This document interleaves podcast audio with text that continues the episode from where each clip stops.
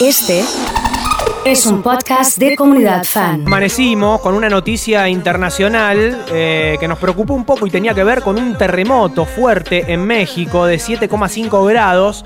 Eh, una zona, un país eh, castigado por lo general. Eh, cada tantos años siempre hay algún, algún movimiento sísmico que pone a todos, obviamente, en situación de alerta. Y es por eso que está en contacto con nosotros Carla. Ella es eh, rosarina, vive en México hace muchos años por, por trabajo. Para que nos cuente un poquito qué fue lo que sucedió. ¿Cómo andás, Carla? Nacho te saluda. Hola Nachito, ¿cómo va? Bueno, a ver, ¿qué pasó? Ponenos un poquito en agenda con este, con este terremoto que nos asustó un poco a todos.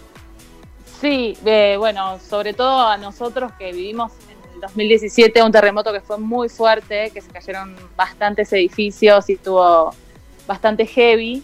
Eh, nada, cada vez que escuchamos la, la alarma sísmica entramos en pánico. Claro, y me imagino. Eh, eh, sí, hoy fue a las diez y media de la mañana más o menos, empezó a sonar la alarma. Por suerte fue en Oaxaca el epicentro, entonces nos dio tiempo a todos para, para salir con calma de las casas. Vos eh, estás en eh, DF, ¿no?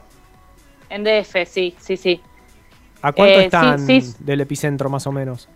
Mm, mm, Sabes que son como 700 kilómetros. Ah, mira, y lo sintieron así. ustedes también. Sí, sí, sobre todo en México se siente mucho porque toda la construcción está sobre un valle. Entonces, eh, cada vez que, que tiembla, tiembla mucho. Claro. ¿Cómo fue? Sonó la alarma y bajaron todos. Sonó la alarma y salen todos desfavoridos. Y, Claro. eh, o sea, lo, lo gracioso es que en cuestión de tres segundos empezaron a salir todos los memes. De que salgo, pero me olvidé el cubrebocas, entonces vuelvo Claro, es y, verdad. y respetar la Susana distancia y Claro, yo estoy viendo justamente esas fotos eh, de la gente afuera y sí, es verdad, hay muchos que no están con el tapaboca, pero me imagino con tamaño susto, lo que menos te acordás es de Claro, ponerte- claro.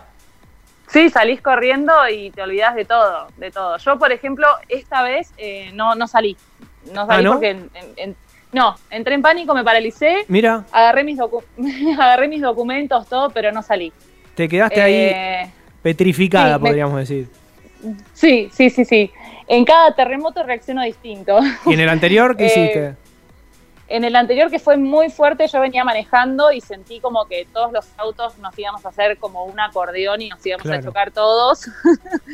Eh, pero automáticamente todos frenaron, freno de mano, me bajé, rescaté perros, eh, era, una locura, era pare- parecía el apocalipsis. Ustedes viven justamente allá con esta especie de, eh, no, no digo temor, pero alertas a que siempre algún temblor puede suceder. Alerta, alerta siempre, pero igualmente, como te digo, nunca estás preparado. Claro.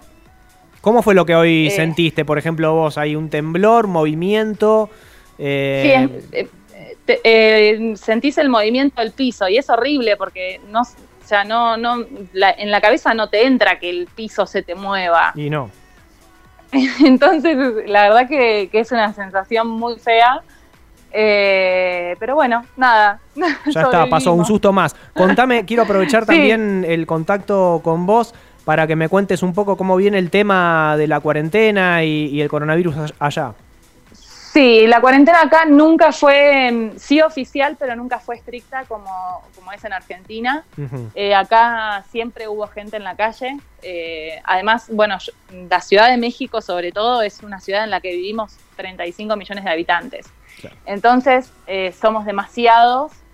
Eh, sí se vio durante las primeras semanas que todos los días eran como un domingo, pero de ahí a no ver gente en la calle, no, nunca pasó.